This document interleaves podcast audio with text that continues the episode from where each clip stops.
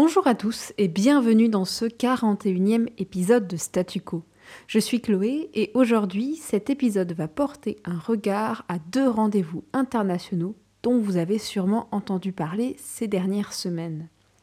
Ces deux rendez-vous sont le groupe des 20 ou le G20 et la 26e conférence des partis sur les changements climatiques ou COP26.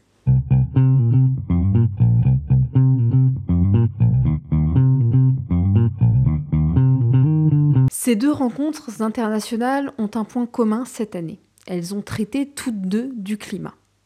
Alors, pour la COP, il est évident que le sujet le changement climatique, c'est dans son objet. Pour le G20, cette année est la deuxième année que le climat est mis à l'honneur avec la rencontre de 2019. Mais avant de parler de l'actualité et de ses controverses, revenons d'abord sur l'histoire de la création de ces deux rencontres. Le G20 ou le groupe des 20 est un forum international créé en 1999 et composé des 19 pays les plus économiquement développés ainsi que de l'Union européenne. Le but premier de ces forums qui ont lieu chaque année est de pouvoir prévenir les risques majeurs pour le monde grâce à la concertation entre les pays. À sa création, les risques particulièrement visés étaient ceux relatifs au domaine financier, puisque des crises financières ont eu lieu dans les années 1990. Il y avait donc à l'origine deux G20, celui regroupant les chefs d'État et celui regroupant les ministres des Finances. Depuis 2010, un troisième format de rencontre s'est organisé, le G20 social, qui réunit les ministres de l'emploi des pays concernés. Les pays de l'édition 2021 du G20, qui s'est tenu à Rome les 30 et 31 octobre dernier, sont en liste, désolé, l'Argentine, l'Australie, le Brésil, le Canada, la Chine, la France, l'Allemagne, l'Inde, l'Indonésie, l'Italie, le Japon, le Mexique, la Russie, l'Arabie saoudite, l'Afrique du Sud, la Corée du Sud, la Turquie, le Royaume-Uni, les États-Unis et l'Union européenne. Ces pays représentent 75% du commerce mondial, deux tiers de la population mondiale et 80% de la somme de tous les produits intérieurs bruts du monde. Les discussions de cette année ont abouti à de nombreux projets, comme par exemple la mise en place d'un système fiscal international pour harmoniser les taux d'imposition minimaux des entreprises et réduire les paradis fiscaux. Vous vous en doutez sûrement, un travail a aussi été effectué dans le domaine de la santé et pour l'accessibilité du vaccin contre la Covid-19. Enfin, et c'est le point de ce G20 qui va le plus nous intéresser pour la suite de ce podcast, il a été convenu de garder l'objectif de réchauffement climatique fixé lors de l'accord de Paris à 1,5 degré Celsius. Ils ont aussi convenu de mettre tout en œuvre pour atteindre la neutralité carbone, c'est-à-dire d'arriver proche de zéro émission nette mondiale de gaz à effet de serre, et cela avant 2050. Tous ces engagements pris par les pays du groupe des 20 ont pour but de faire avancer la COP26, qui se tient en ce moment et depuis le 31 octobre à Glasgow, en Écosse. Alors, la COP26, qu'est-ce que c'est? C'est la conférence des partis sur le climat, chapeautée par l'Organisation des Nations Unies. La première conférence a eu lieu en 1979 et depuis 1990, c'est le premier rapport du GIEC, le groupe d'experts intergouvernemental sur l'évolution du climat.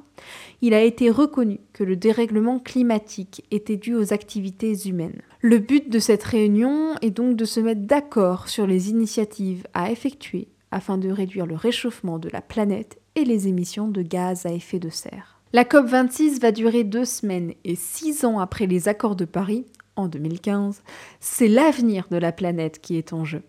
Mais cet avenir, il est entre les mains de qui? Je ne vais pas vous faire la liste, elle serait bien trop longue.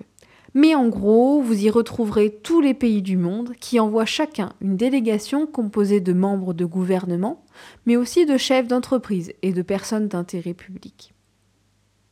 Dans ces 40 000 personnes, l'ONG britannique Global Witness a compté au moins 503 personnes qui auraient des liens étroits avec les énergies fossiles dont la combustion émet, je vous le donne en mille, des gaz à effet de serre. 503 personnes, c'est plus que la plus grande délégation envoyée à la conférence, qui est celle du Brésil avec 479 membres. Ce lobby, qui représente donc les plus grandes compagnies pétrolières et gazières mondiales, comme la britannique BP ou encore Shell et Big Oil, aurait pour objectif de pousser la compensation carbone et l'échange de quotas carbone.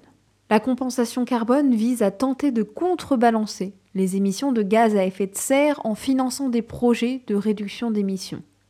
Cela pose différents problèmes environnementaux car c'est un calcul global qui est fait et non une compensation pour chaque émission. L'échange de quotas carbone, quant à lui, est un autre système. Le quota carbone est un plafond à ne pas dépasser concernant les émissions de gaz à effet de serre pour les secteurs très émetteurs. Un quota est donc alloué à des installations et à des entreprises et ces quotas sont interchangeables. Interchangeables, c'est-à-dire qu'il existe un marché des quotas où les entreprises qui consomment moins que ce qui leur a été alloué peuvent vendre aux entreprises consommatrices des droits d'émission qui les autorisent à polluer. La compensation carbone et l'échange de quotas permet donc aux entreprises utilisant des énergies fossiles de pouvoir ainsi continuer à en utiliser. Et l'Association internationale pour l'échange des droits d'émission est aujourd'hui à Glasgow avec le lobby des énergies fossiles pour s'en assurer.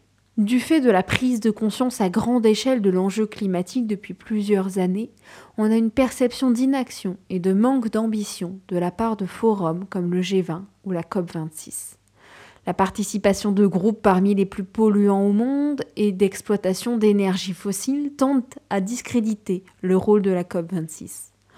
Entre les volontés de développement de certains pays, enfin, soutenus par la Chine, qui revendique donc, comme pour le développement des pays occidentaux, un droit à polluer, et entre la consommation à outrance des pays développés qui augmente donc le besoin en énergie ainsi que la consommation d'énergie fossile et la pollution de l'environnement à l'échelle mondiale, c'est alors un changement profondeur de nos sociétés qui permettra, dans un futur plus ou moins proche, de réduire l'impact humain sur la biodiversité et l'environnement. Je vous remercie d'avoir écouté ce podcast. Nous nous retrouvons la semaine prochaine, mercredi 17 novembre, pour un nouvel épisode présenté cette fois-ci par Elliot. Pour rester à jour sur nos actualités, vous pouvez nous suivre sur Instagram et LinkedIn. Si vous avez des questions, des commentaires ou si vous avez tout simplement envie de nous parler, n'hésitez pas à faire un tour sur notre site internet ou alors par email à contact.statucopodcast.gmail.com.